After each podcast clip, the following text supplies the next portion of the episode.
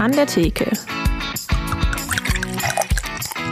Der Podcast mit Bier und Menschen vom Niederrhein.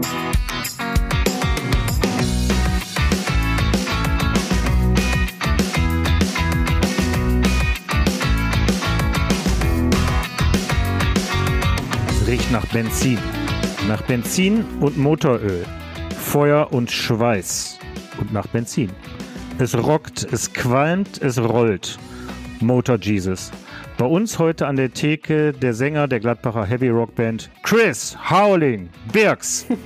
Und damit hallo und herzlich willkommen zu An der Theke, dem Podcast der NRZ. Wir treffen uns hier in jeder Folge mit einem interessanten Gast vom Niederrhein, trinken gemeinsam ein regionales Bier und kommen darüber ins Plaudern. Mein Name ist Sarah Schurmann, ich bin Niederrhein-Redakteurin der NRZ. Mein Name ist Markus Lenzen, ich bin ehemaliger Gastwirt und beschäftige mich seit 2010 mit dem Thema Kreativbier und habe mir gedacht, ich stelle euch so in jeder Folge ein bis zwei meist heimische Biere vor. Ja, wir sind ja mittlerweile schon bei Folge 22 unseres Podcasts angelangt. Das ist unglaublich, Markus, oder? Weißt du, dass wir am 5. Mai Einjähriges haben, Oh, wir beiden? Da hat man uns das erste. Mal aufeinander geschubst. Ja, vielleicht mit dem Bier. hm? genau, stoß mal drauf an. Ähm, ja, und wenn es euch, liebe ZuhörerInnen, so viel Spaß macht wie uns, würden wir uns freuen, wenn ihr eine Bewertung bei Apple Podcasts oder Spotify dalasst und uns dort natürlich auch abonniert. Das hilft uns wiederum, damit noch mehr Menschen auf diesen Podcast aufmerksam werden. Aber jetzt kommen wir endlich zur heutigen Folge, auf die du dich, Markus, glaube ich, ganz besonders gefreut hast, oder? Es gibt Heavy Metal und Bier. Besser wird's nicht im Leben. Du hast alles erreicht. Eigentlich können wir jetzt auch aufhören. Wenn ich, wenn ich, ja, wenn ich, wenn ich den Chris sehe, der ist exakt meiner Meinung, würde ich sagen. Ja, dann begrüßen wir ihn mal, unseren heutigen Gast, den Sänger der Band Motor Jesus. Hallo Chris. Jo, hi, schönen guten Tag. Ja, freue mich sehr, heute hier dabei zu sein. Und äh, ja, coole Sache. Und äh, ja, freut mich auch, dich zu sehen, Markus. Wir haben uns auch schon ein bisschen länger nicht mehr gesehen. Ja, Sehr Woher schön. kennt ihr euch denn, wenn Und ich mal fragen darf?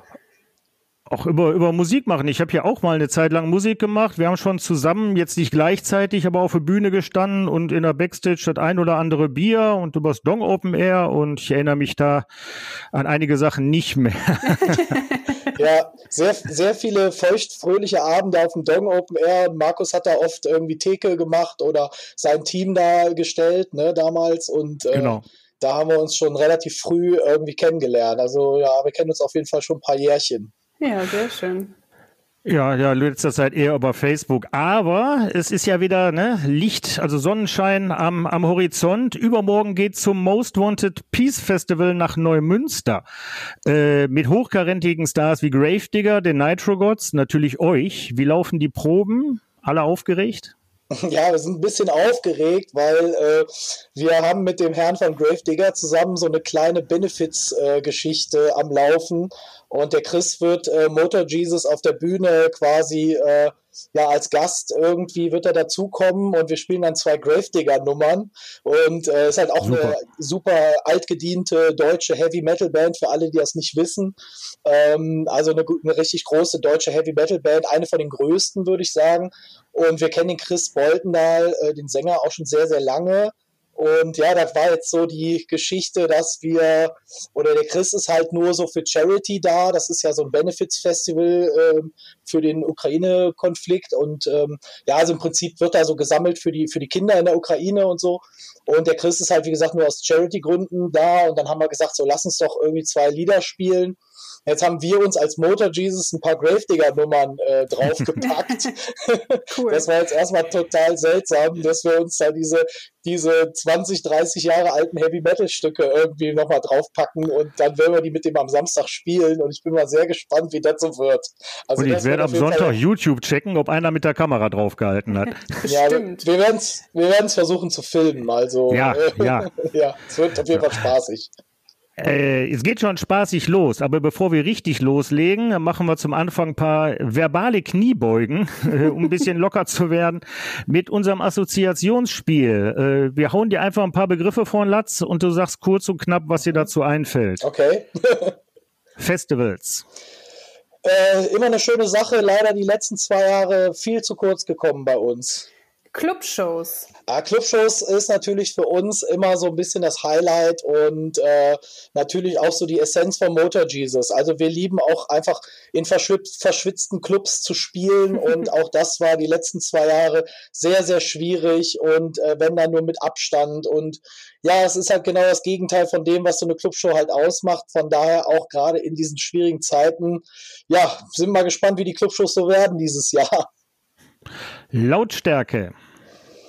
Äh, Lautstärke haben wir immer ordentlich im Proberaum, deswegen bin ich auch schon halb taub.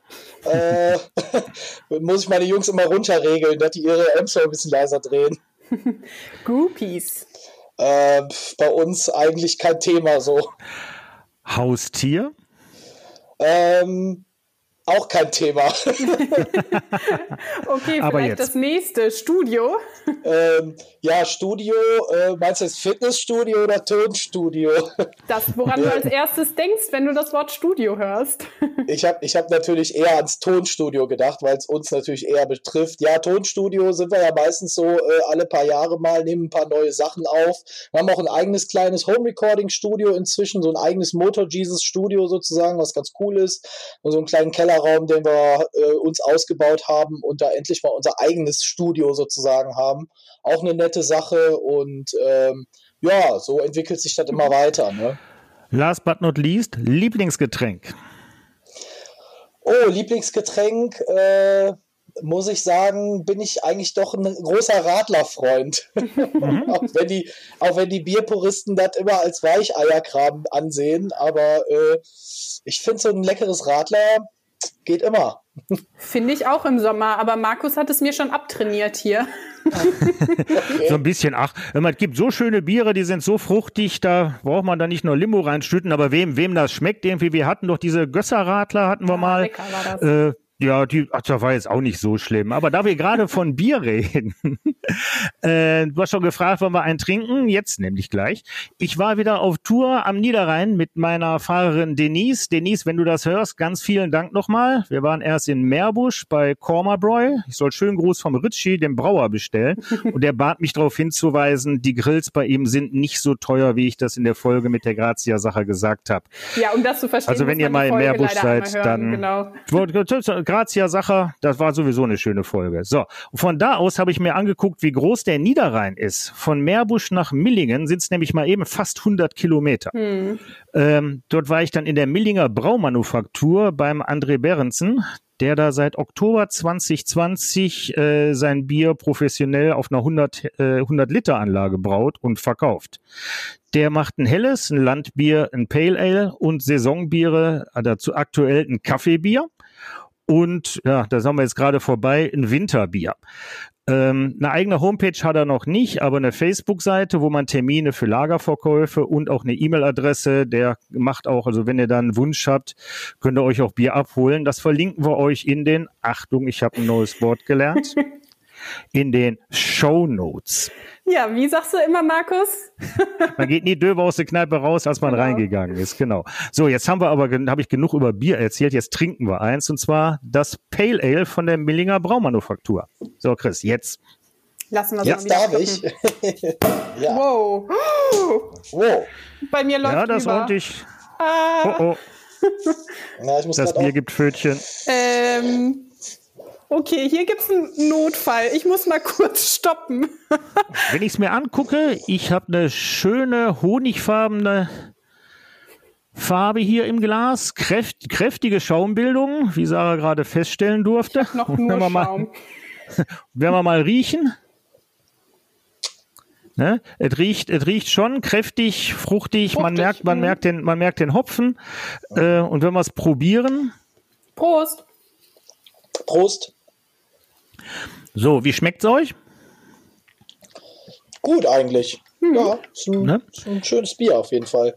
Ich finde, das hat einen, hat einen angenehmen, frischen, ja schon fast sommerlichen Geschmack. Es ist halt ein Pale Ale, äh, Ale, obergärige Biere. Ne? Die Hefe steigt bei, dem, bei der Vergärung nach oben und es wird bei höheren Temperaturen vergoren, deswegen obergärig. Und Pale Ale, wir feiern es nochmal, als die Mutter aller hellen Biere, weil erst seit Anfang des 18. Jahrhunderts mit der äh, industriellen Herstellung von Koks es überhaupt möglich war, helle Gerste, Gerstenmalze zu erzeugen. Weil man die äh, Temperatur beim Trocknen der Gerste endlich steuern konnte. Damit konnte man helle Biere herstellen, wie dieses Pale Ale. Und danach erst waren Sachen wie Pilz, Kölsch, helles Weizen etc. überhaupt möglich. So, und hier haben wir halt einen Vertreter, wie üblich, schlank, sehr hopfenbetont, hat eine kräftige Kohlensäure, weswegen Sarah gerade ein bisschen mhm. wischen durfte.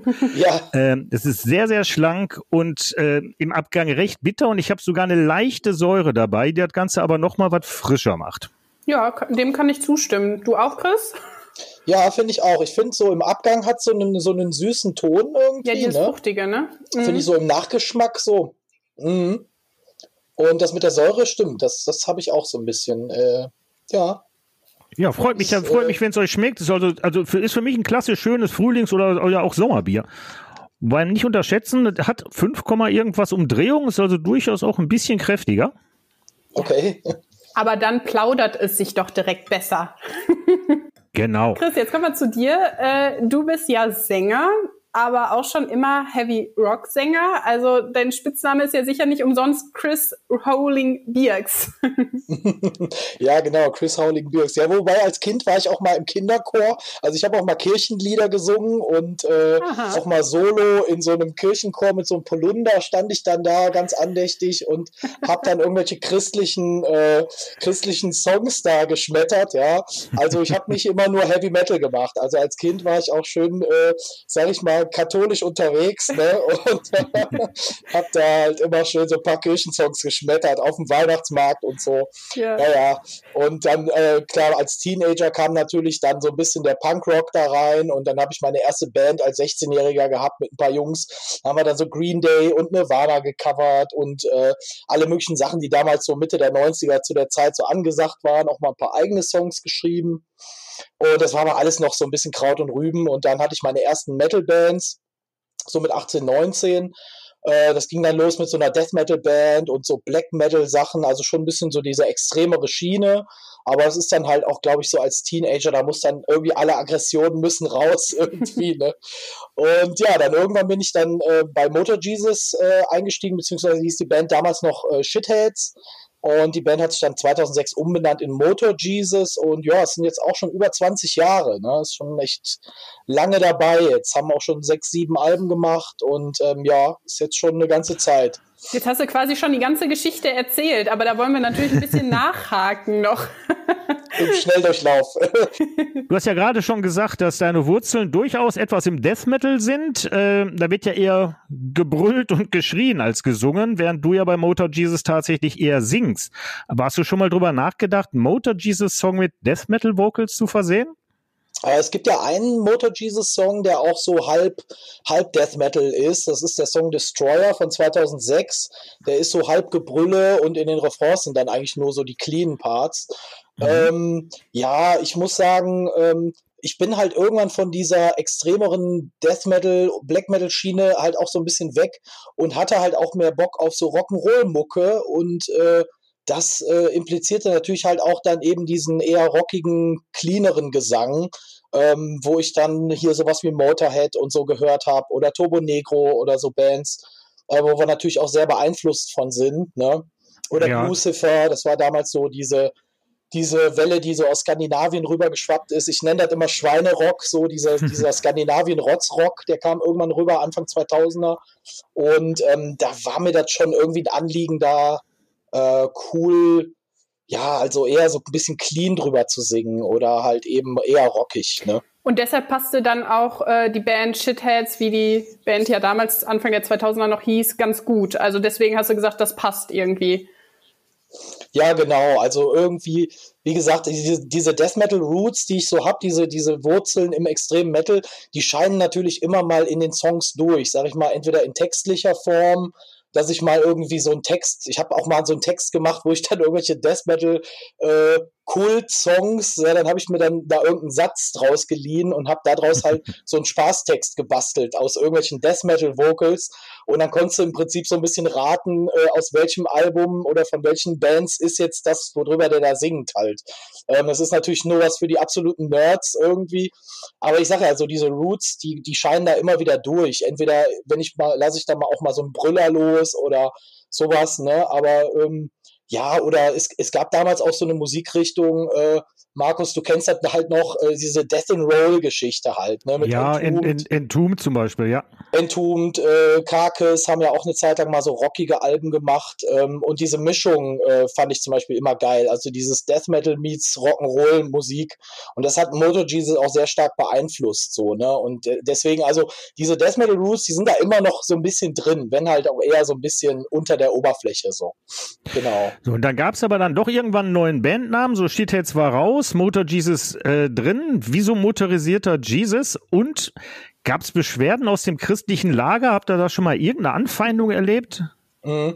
Ja, ähm, also der Name Motor Jesus, der kam daher, weil wir äh, ähm, wir hatten damals auf unserem ersten Album schon einen Song, der hieß Motor Jesus. Das ging aber eigentlich hier so um so TV-Preacher in Amerika. Also so mhm. diese, die, die machen ja da so eine Riesenshow dann immer mit äh, weiß ich nicht, äh, eine Kamera dabei und da gibt's irgendwie so eine, so eine Frau, ich weiß nicht, wie die Pastorin heißt, die macht da auch immer so eine Riesenshow halt. Ähm, das wird da medial ja auch viel äh, ausgestrahlt und so. Und ähm, ja, dann da kam halt dieser, dieser Text zustande und irgendwann sagte unsere Plattenfirma halt so, hört mal Leute mit dem Namen Shitheads, ähm, puh, das ist irgendwie schwierig, das kriegen wir irgendwie nicht verkauft so, weil ähm, da gab es eine Pressung in Amerika und ähm, äh, also die Platte ist halt äh, unter dem Namen Shitheads konnte die nicht rauskommen, dann mussten wir die quasi zensieren. Dann haben wir die dann irgendwie, haben wir da so ein X äh, auf unser Logo gemacht und dann hieß die Platte halt X-Heads, ja. Und die ist dann in Amerika wirklich nochmal gepresst worden als X-Heads, ja, also in zensierter Version. Und dann hatte unsere Plattenfirma danach so gesagt, ey Leute, wir mussten jetzt nochmal die komplette Pressung nochmal neu machen, nochmal neu bezahlen und so. Und das bringt's irgendwie alles nicht mit dem Namen, sollen wir nicht irgendwie einen anderen Bandnamen anstreben. Und da waren wir, das war jetzt unser erstes Album, da haben wir gesagt, so komm, jetzt können wir es irgendwie noch machen. Jetzt ist mhm. die Zeit noch, ne, wir haben noch nicht so viele Alben auf der Uhr und ähm, dann haben wir uns dazu entschieden, haben dann auch ein riesen Brainstorming gemacht mit tausend Namen und dann haben wir uns für Motor Jesus entschieden, weil es eben ein alter Song vom ersten Album ist und dadurch wieder der Link war zwischen erstem Album und dann den darauf folgenden. Dann konntest du die Band so ein bisschen zumindest irgendwo kategorisieren und sagen, ach ja, das ist ja die Band, die hatten den und den Song damals und ja, naja, dann haben wir uns halt Motor Jesus genannt und ja, ich war damals auch dagegen. Also ich war auch der Typ, der gesagt hat, warum, was soll das alles hier? Lass doch so heißen, was, scheiß drauf. Ne? Also ich war da eher gegen. Aber im Nachgang äh, muss man sagen, ist Motor Jesus schon eigentlich ein bisschen die bessere Wahl als Shitheads, was ja im Englischen auch so umgangssprachlich irgendwas für so einen Kiffer ist oder für so einen Idioten, ja. wie auch immer, keine Ahnung. Und äh, zu deiner zweiten Frage, ähm, ob wir da halt irgendwas ähm, mal an Feedback gekriegt haben, so aus der christlichen äh, Ecke. Ähm, also wir haben super viele Anfragen, manchmal so aus super, Südamerika vor allem. Ne? Das ist ja auch sehr christlich geprägt, also zum Beispiel so aus Brasilien oder so, die sind auch teilweise sehr gläubig da, die Leute.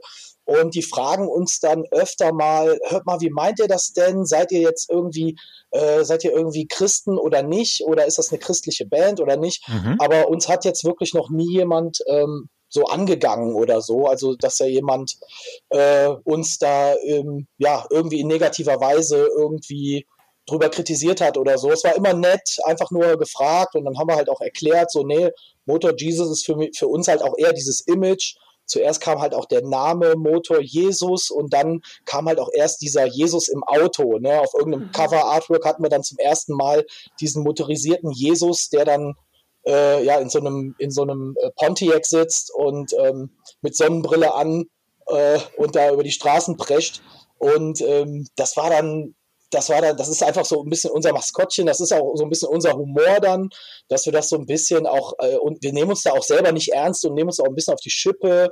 Und ähm, ja, es ist halt auch eine Rock'n'Roll-Band, da ist auch irgendwie der Spaß irgendwie hm. im Vordergrund, ne?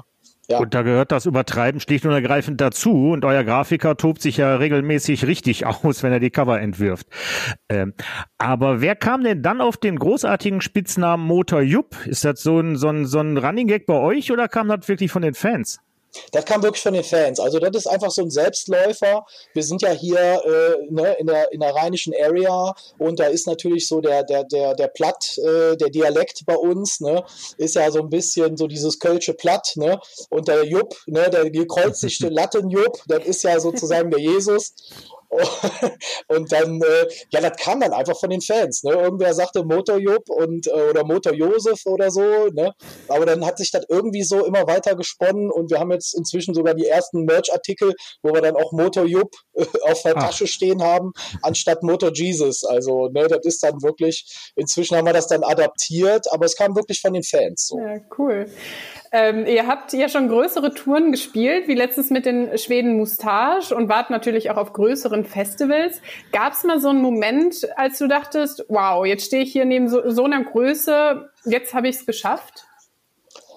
Mm, also geschafft, äh, so, so in so Kategorien denkt man da eigentlich irgendwie nicht. Also ich sehe das immer so ein bisschen wie so ein großes Adventure. Ne? Das ist natürlich alles irgendwie Abenteuer und gerade wenn du mit der Band irgendwie losfährst, sag ich mal, du fährst jetzt mit dem Bus zu irgendeinem Festival und auf dem Festival sind dann, äh, wie jetzt kommendes Wochenende, ein paar namhafte Bands wie Doro oder so, dann ist man natürlich auch positiv aufgeregt, weil man halt vielleicht auch mal so ein paar von seinen äh, äh Idolen trifft, die man so in 80ern oder 90er Jahren vielleicht vielleicht auch cool fand.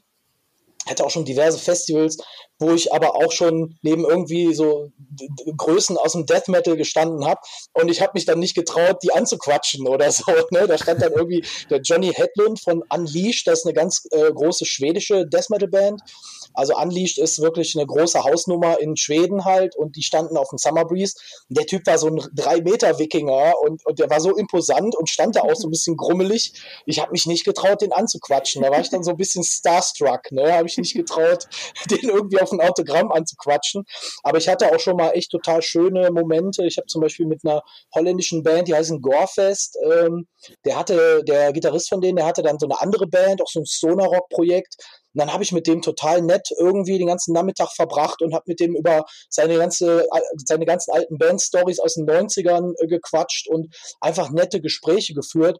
Und so sehe ich das dann halt. Also ich finde es einfach schöner, wenn man dann so, so, wenn dann so Leute, die du vielleicht, wo du vielleicht so aufgeblickt hast damals, dass die sich dann vielleicht einfach als coole Jungs entpuppen und dann trinkst du mit denen Bier und äh, ist dann total nettes Gespräch oder ein netter Tag irgendwie. Ähm, manchmal ergibt sich das nicht. Aber ich denke dann nicht, ich habe es jetzt irgendwie geschafft oder bin jetzt mhm. irgendwie selber äh, selber groß oder so. Ich, ich wie gesagt, ich sehe das so ein bisschen abenteuermäßig und denke halt eher so, hey, ne, wie gesagt, wir machen das jetzt 20 Jahre. Äh, das sehe ich eher so als ähm, als positiv, ne, dass wir es schon so lange äh, durchgehalten haben und immer noch weitermachen und so. Das sehe ich halt als Erfolg an, sozusagen. Ne? Ja, und auch erfahrungsgemäß, also so wie ich es kennengelernt habe, gerade die Großen sind häufig sehr entspannt. Ich erinnere mich an ein legendäres Dong Open Air, wo wir im Schlamm versoffen sind, weil das so geregnet hat. Wie ich mit John Bush und Joey Vera von Amo Cent äh, in Gummistiefeln im Schlamm an der Kaffeemaschine gestanden habe und die ganz normal wie jeder andere einfach auf ihren Kaffee gewartet haben, ohne sich zu beschweren. Das war super. Und dann kommst du mit denen natürlich ins Gespräch, aber von nichts von Fan zu Rockstar, sondern von wir warten hier auf den Kaffee. Mhm. Genau, ja, da sind die dann noch manchmal einfach in einer anderen Rolle. Ne? Ähm, genau. Das ist halt auch einfach so. Also ab von der Bühne hast du ganz oft Leute, die dann auch teilweise einfach schüchtern sind. Auf der Bühne lassen die Sau raus. Ähm, und dann hast du ab von der Bühne sind das total nette, eher bisschen schüchterne Leute so. Ne? Also da wundert mich, wundere ich mich auch immer wieder. Bei dem Dong, wo du gerade von redest, äh, mhm. Da habe ich mich schwarz geärgert, weil ich wollte nämlich auch unbedingt mit John Bush irgendwie ein Foto haben und so. Und bei mir war das damals, äh, ist jetzt auch schon zehn Jahre her, da ging das bei mir mit der Herzgeschichte los. Ich bin ja. dann, ein Jahr später bin ich dann an einer, an einer Pumpe operiert worden und ähm, an, auf dem, bei dem Dong Open Air kann ich mich gut dran erinnern, da musste ich echt nach Hause gehen, weil es mir so von der Herzcondition nicht gut ging. So, ich bin dann irgendwie mhm. nach einem halben Dong habe ich irgendwie abgebrochen, bin nach Hause gefahren und habe dann John Bush nicht gesehen und du hast ihn am Kaffeeautomaten getroffen. Aber wo wir gerade so nett über Backstage und Geschichten plaudern, ich meine, wir sind ja hier unter uns. Äh, du hast da bestimmt bei den ganzen Konzerten unterhaltsame oder lustige oder von mir aus auch skurrile Tour- oder Backstage-Geschichte. Komm. Oh, ja, jetzt so aus dem Stegreif ist natürlich immer schwierig. Aber wir hatten mal eine Audienz mit Lemmy von Motorhead. Oh. Den kennen sogar ja. ich. Ja. Und das ja, will was heißt. Also wir haben wir hatten 2003 mal das große Glück, dass wir mit Lemmy äh, bzw. Motorhead mal ein Konzert spielen durften. Das war auch einfach, wir kannten zur richtigen Zeit die richtigen Leute. Dann rief jemand an, hör mal, da ist eine Band von der Tour geflogen, könnt ihr nächste Woche vor Motorhead spielen? Und wir natürlich erstmal, wow, ne, irgendwie erstmal aus allen Wolken gefallen. Da haben wir natürlich gesagt, klar, wir machen das. Und dann hatten wir nachher eine Audienz mit Lemmy irgendwie, also viel später natürlich nach der Show. Die haben uns da auch irgendwie durchgelotst und hier, zack, jetzt packt mal eure Sachen aus und jetzt packt mal wieder ein und jetzt bringt mal euren Scheiß weg. Also die Crew von Motorhead, die war schon ziemlich streng so. Mhm. Ähm, aber ähm, dann haben wir halt irgendwie geschafft, äh, halt um eine Audienz da irgendwie zu bitten und dann sind wir da bei denen in Backstage gekommen und dann haben wir mit dem Lemmy halt ein Foto gemacht. Äh, da sagte unser alter Gitarrist auch noch so, ja, uh, we are five boys. Äh, er wollte eigentlich sagen, wir wollen mit fünf Leuten aufs Foto und Lemmy nur so, I hope you like girls. Ne? ja, schön. Sehr schön. Ähm, ja, man merkt ja schon, ihr seid echt äh, bodenständig geblieben. Zeigt sich vielleicht auch daran, dass ihr immer noch in kleineren Clubs ähm, oder auch auf Festivals am Niederrhein spielt. Äh, darunter das Dong Open Air, das schon erwähnte, oder die Kulturrampe Krefeld. Wie wichtig ist denn euch immer noch so der lokale Bezug? Ähm, also ja, klar, der ist uns total wichtig. Also äh, wir gucken auch selber immer als Band, dass wir so unsere, ich sag mal, drei, vier, fünf vielleicht Konzerte im Jahr äh, bei uns in der Area spielen. Ähm, und äh, ja, für mich ist das natürlich dieses ganze NRW-Ding. Klar, da hast du halt das Ruhrgebiet, dann hast du aber genauso halt eben das Rheinland, ne, wo ich halt eben herkomme, ähm, so diese ganze München-Gladbacher Ecke und so. Und ähm, da gucken wir halt schon immer, dass wir da auf jeden Fall wenigstens in jeder Area so einmal im Jahr spielen und uns da blicken lassen, weil ich sag mal, das hat bei uns alles hier angefangen. Hier haben wir auch irgendwie unsere Fanbase und äh, das fände ich irgendwie doof, jetzt irgendwie zu sagen, nö, das interessiert uns jetzt nicht mehr oder mhm. so. Das ist uns halt genauso wichtig. Aber wir fahren natürlich auch gerne mal nach Hamburg oder nach Berlin oder sowas. Das ist natürlich wieder dann dieses Adventure-Ding hier bei uns in der Ecke. Weißt du natürlich so ein bisschen oder kannst du so ein bisschen einkalkulieren, okay, das, das wird wahrscheinlich äh, passieren oder so viele Leute werden vielleicht kommen oder so. Aber es ist halt trotzdem immer geil zu sehen, dass die Leute uns da immer noch die Stange halten und äh, da immer noch Bock drauf haben, zu unseren Konzerten zu kommen. Ne? Mhm. Das ist super, absolut. Das Bierdeckel-Quiz mit Fragen, die auf einen Bierdeckel passen. Ja, wenn wir schon am Niederrhein angelangt sind, wollen wir direkt auch mal euer Wissen zur Region, aber auch zu ein paar anderen Themen testen, und zwar mit unserem Bierdeckel-Quiz. Ich stelle euch zusammen drei Fragen und natürlich können auch unsere ZuhörerInnen mitraten. Und dann gucken wir mal, wer hier die meisten Punkte macht. Und zwar will ich von euch hm. wissen, wo Deutschlands erste Kletterkirche steht. Also eine Kirche, in der man wirklich klettern kann. A in Krefeld, B in Duisburg oder C in Mönchengladbach? Oh. Ja. Ich, ich habe einen Arbeitskollegen, der da immer hingefahren ist und jetzt weiß Ach, ich nicht mehr, wo es war. Ja, der ist so ein Kletterer und das. Oh. Markus, sag du mal zuerst. Wollte ich, aber ich habe, ich, ich kenne den Landschaftspark Nord, die Kletterparcours. Äh, ich sag, ich sag Krefeld. Ich sag auch Krefeld. Da muss ich mal direkt einwerfen. In Krefeld war ich letztens bouldern. Also da gibt's so eine neue Kletterhalle. Äh, danach Aha. tat mir alles weh. Ich konnte mich fünf Tage nicht bewegen. Aber Ouch. es ist nicht in einer Kirche gewesen, hm. sondern. Nein, die ist in Mönchengladbach. Ja, in Mönchengladbach. Ja, oh nein, ah. fällt gerade ein. Ja, das hättest du wissen ich müssen, Chris. Ja, ich weiß auch genau, wo die steht, ey. Ich ja, weiß genau, wo die ist. In der ja. Pfarrkirche St. Peter gibt's ein 1300 Quadratmeter großes Kletterparadies. Stimmt, stimmt, stimmt. Hättest du deinem ja. Kollegen mal besser zugehört. Ja, ja, ja. Na gut, beide null. Okay, nächste Frage. Äh, kommen wir nochmal zu dem Thema Festival zu sprechen. Und zwar auf eines, das sogar ich kenne, das Wacken Open Air. Wisst ihr denn, wann in dem kleinen Dorf in Schleswig-Holstein zum ersten Mal das Metal Festival stattgefunden hat? A, war es 1984, B, 1990 oder war es C, 1994? 94. 94 ist richtig. 2004 war zehnjähriges. Nö, 1990. Was? ja, 1989 gab es erste Überlegungen und so.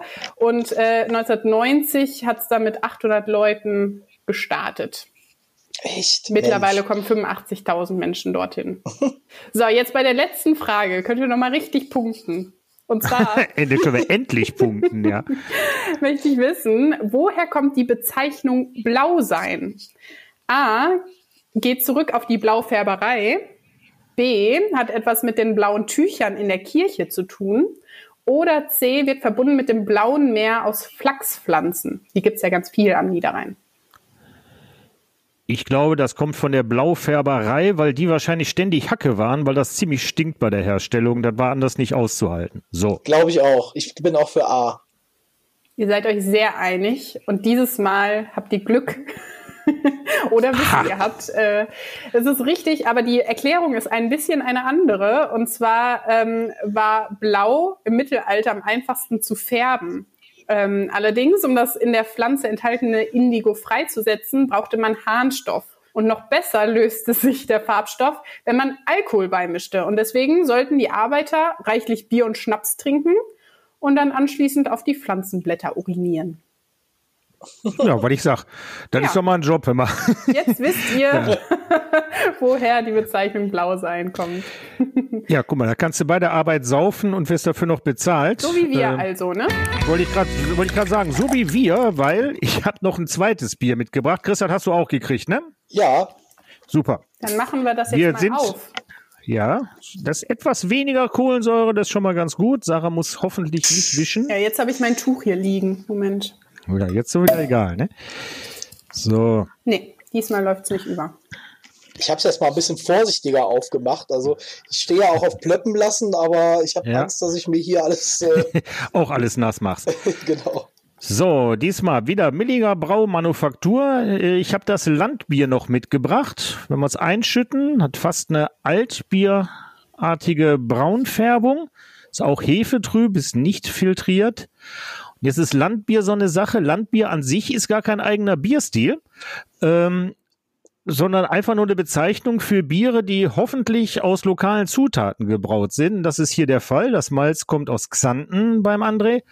Und da seine Brauerei in den Räumlichkeiten einer ehemaligen Gärtnerei sind, der baut seinen eigenen Hopfen an.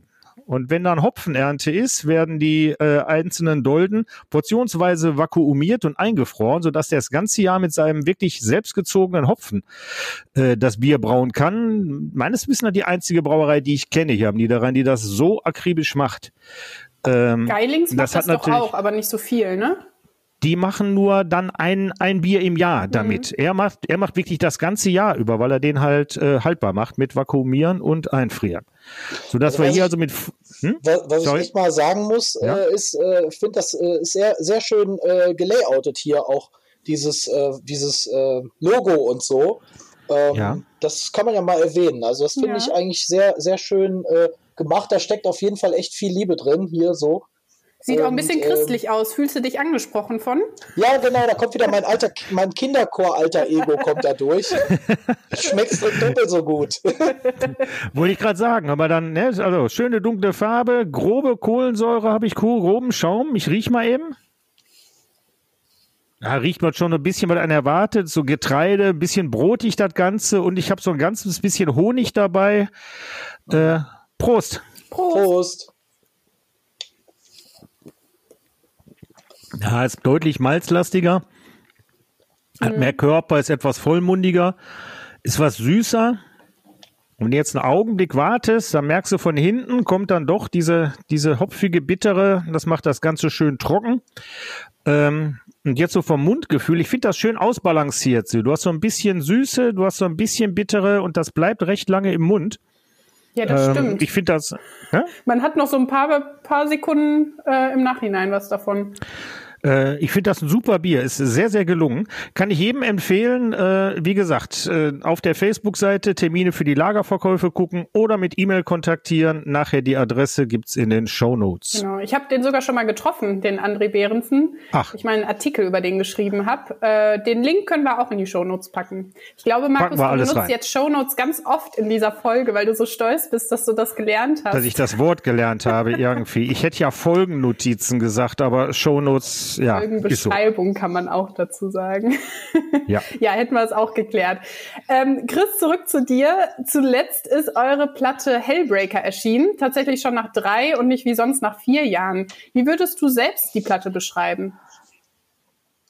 Ähm, ja, also ähm, Hellbreaker ist auf jeden Fall alles in allem ein bisschen zackiger, ein bisschen mehr nach vorne, ein bisschen mehr auf die Fresse sozusagen. Und ähm, ich finde es mit unser stärkstes Album, was wir bis jetzt geschrieben haben, ja.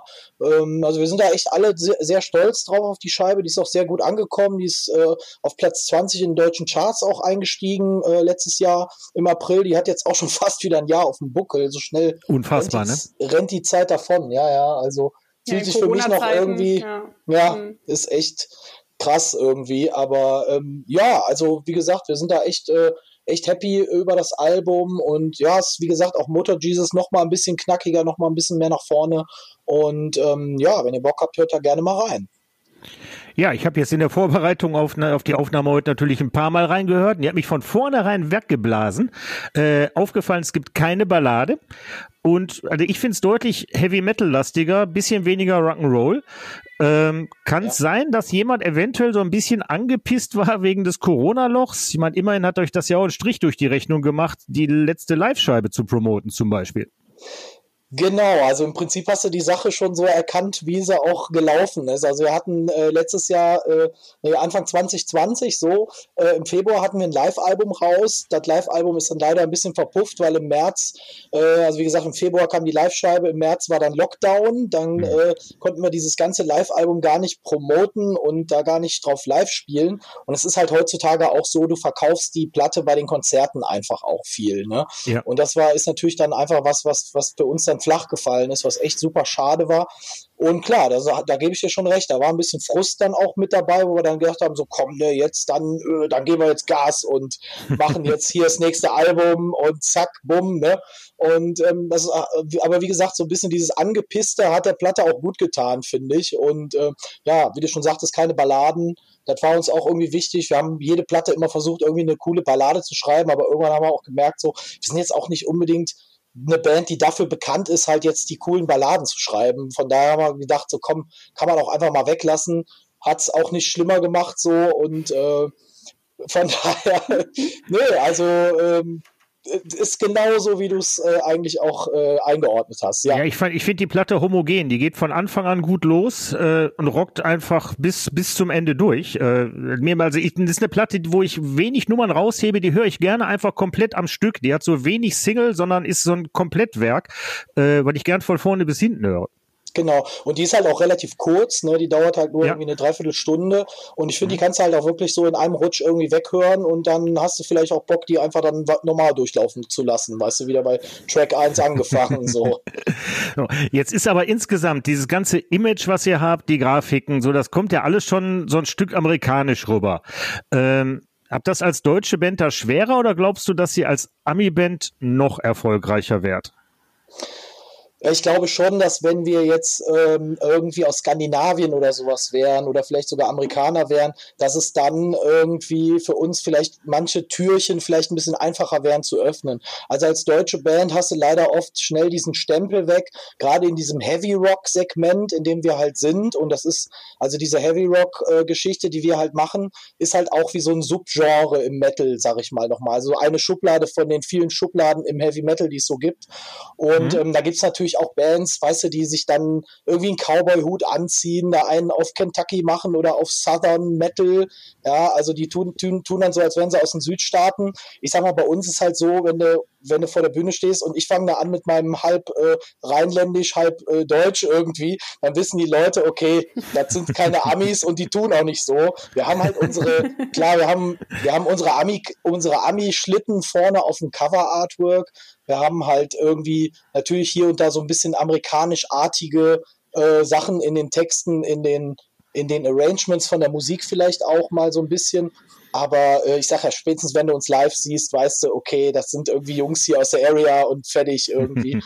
ähm, was uns, wie gesagt, bei ein paar Sachen äh, manchmal die Sache vereinfacht, aber in anderen Punkten, wie gesagt, als deutsche Band wenn du so einen Sound machst, ist halt heutzutage, vor 10, 15 Jahren war das noch ein bisschen anders, als so Bands wie Volbeat äh, aufkamen. Ähm, das ist so eine Band aus Dänemark, äh, da war das, äh, da, da war so ein bisschen so ein kleiner Trend irgendwie für so eine Musik und da sind wir so Ja. ein bisschen mit mitgeritten auf dieser Welle, die Volbeat da losgetreten haben. Und das Mhm. ist jetzt aber, habe ich so vom Gefühl her, habe ich so ein bisschen das Gefühl, das ist schon wieder so ein bisschen vorbei. Aber trotzdem, ich meine, inzwischen haben wir uns natürlich einfach mit äh, ja, einfach mit Live-Spielen und so einfach etablieren können, ne? dass die Leute einfach wissen, okay, das ist eine coole Rockband, die machen eine gute Live-Show, die sind einfach authentisch und nette Jungs und äh, machen da keine Scheiße. Und von daher, ähm, ja, also ich sag mal, ist das für uns auf jeden Fall ähm, heutzutage absolut okay, so wie es halt ist, ne? Mhm. Du hast gerade schon den Verkauf von Platten angesprochen. Im Metal klappt das ja eigentlich noch ganz gut. Das sieht in anderen Bereichen anders aus. Wie stehst du denn persönlich zum Thema Spotify? Ja, also ich habe Spotify mal angetestet. Ich hatte es mal so als Free-Version auf dem Handy, habe das nicht lange auf dem Handy gelassen, habe das auch wirklich äh, äh, wirklich wieder runtergeschmissen. Ich höre viel immer noch CDs im Auto und Vinyl zu Hause. Also ich bin so ein Mixhörer. Ich höre auch mal ein paar Kassetten. Also ich bin zum Beispiel echt äh, so alter Europa-Hörspielkassetten-Fan und habe da wirklich Original-Tapes von TKKG und so hier in der Bude stehen. Ja Das klar. ist aber eine äh, schöne Info hier. Du musst, du, musst ihm, du musst ihm dringend auf Facebook folgen. Du lachst dich kaputt, was da manchmal hochgeht. Dieser Riesenfan von einigen unterhaltsamen Sachen. Okay. Ja, definitiv. Ja, ja, ich bin da schon ein kleiner Nerd irgendwie. Und äh, also ich sag mal, ich habe wirklich noch physische Kassetten, äh, CDs, ähm, Vinyl halt. Und Spotify kommt bei mir da wirklich erst ganz am Ende. Wobei ich auch sagen muss, um da eine Lanze zu brechen, um neue Bands zu entdecken, ist Spotify schon eine coole Sache. Also wir hatten im Tourbus zum Beispiel öfter mal, was weiß ich, dass dir dann eine Band da, also wir hören dann Spotify ähm, auf der Fahrt zu einem Konzert oder so. Und dann wird dir da irgendwie randommäßig mal irgendwelche coolen Heavy Metal Bands angezeigt, ne, die du halt noch nicht kanntest. Also für irgendwas Neues zu entdecken, ist Spotify äh, tendenziell schon eine gute Sache. Aber da kann ich nur noch mal appellieren, für uns Bands ist es schon cool, wenn ihr euch die echte Platte kauft und, und die Band halt einfach supportet. Und Mhm. da hängt für uns als, als Künstler schon irgendwie viel dran irgendwie. Ne? Ja. Sich da einfach den, den echten Kram ins Regal zu stellen. Vor allem, wenn du, wenn du siehst, irgendwie, ich habe mal geguckt, ich habe so ein Zitat von Brian Adams zu einer LP von Veröffentlichung von ihm 2014. Da hat er gesagt, ähm, er hätte bisher bei seinen YouTube-Videos ungefähr 700 Millionen Klicks und seine Einnahmen bei Spotify belaufen sich auf 2500 Dollar. Das heißt, als Künstler verdienst du an diesen Streaming-Plattformen exakt null. Ich meine, wir reden hier von Brian Adams. Hallo? Ja, das ist halt auch, das kommt halt noch dazu, ne? Also diese Ausschüttungen von dem, von den Geldern da bei Spotify, die sind halt super verschwindend gering. Also da, da hast du dann noch irgendwie vier Nullen und dann kommt vielleicht eine Eins oder so, was du da an, an Cents irgendwie verdienst, ja. Ähm, also das ist schon echt bitter und ähm, ja, also ich hoffe, dass der Trend, aber man merkt das schon. Also ich sag mal, wenn Leute wirklich Bock auf Musik haben, zumindest so in unserer Szene, Ja. ja, also vom Hip-Hop oder andere Musikrichtung kann ich jetzt nicht viel drüber sagen, aber in unserer Szene, sag ich mal, in dieser Heavy-Metal-Szene, die Leute sind da extrem treu, die kaufen sich äh, schon auch wirklich physische äh, Kopien immer noch und ähm, äh, auch Merchandise und sowas. Also die, die Metaler, die sind wirklich da noch so ein bisschen, bisschen true und äh, eher noch an dem, an dem realen physischen Kram interessiert. So Mhm. ist definitiv so. Mhm. Du hast im vergangenen Jahr den YouTube-Kanal Motor Metal TV gestartet. Ist das auch so ein Produkt äh, der Corona-Langeweile? Genau, es war halt abzusehen, dass wir halt kaum Konzerte spielen werden. Und ähm, dann haben wir einfach gedacht, so komm, ich habe schon immer gerne irgendwie über Metal und Rock'n'Roll gequatscht und auch mit Freunden immer über Platten philosophiert und äh, einfach irgendwie immer lange Abende irgendwie bei einem Bierchen Platten gehört und uns gegenseitig neue Sachen vorgespielt. Dann habe ich gedacht, warum machen wir das nicht einfach dann so ein bisschen öffentlich? Äh, und wer Bock hat, guckt sich's halt an, so, ne? Und, und daraus ist halt einfach diese Motor-Metal-Geschichte entstanden. Ich mache das primär mit unserem anderen Gitarristen, dem Paddy, zusammen. Also er ist so der Meister am Schneidetisch, ja. Ich äh, kann halt nur gut quatschen. und ähm, ja, er macht da, er, er schneidet die Videos halt cool zusammen und so. Ich meine, es ist halt auch Arbeit so, ne, weil da jetzt jede Woche irgendwie eine Folge zu produzieren oder teilweise auch so ein bisschen vorzuproduzieren.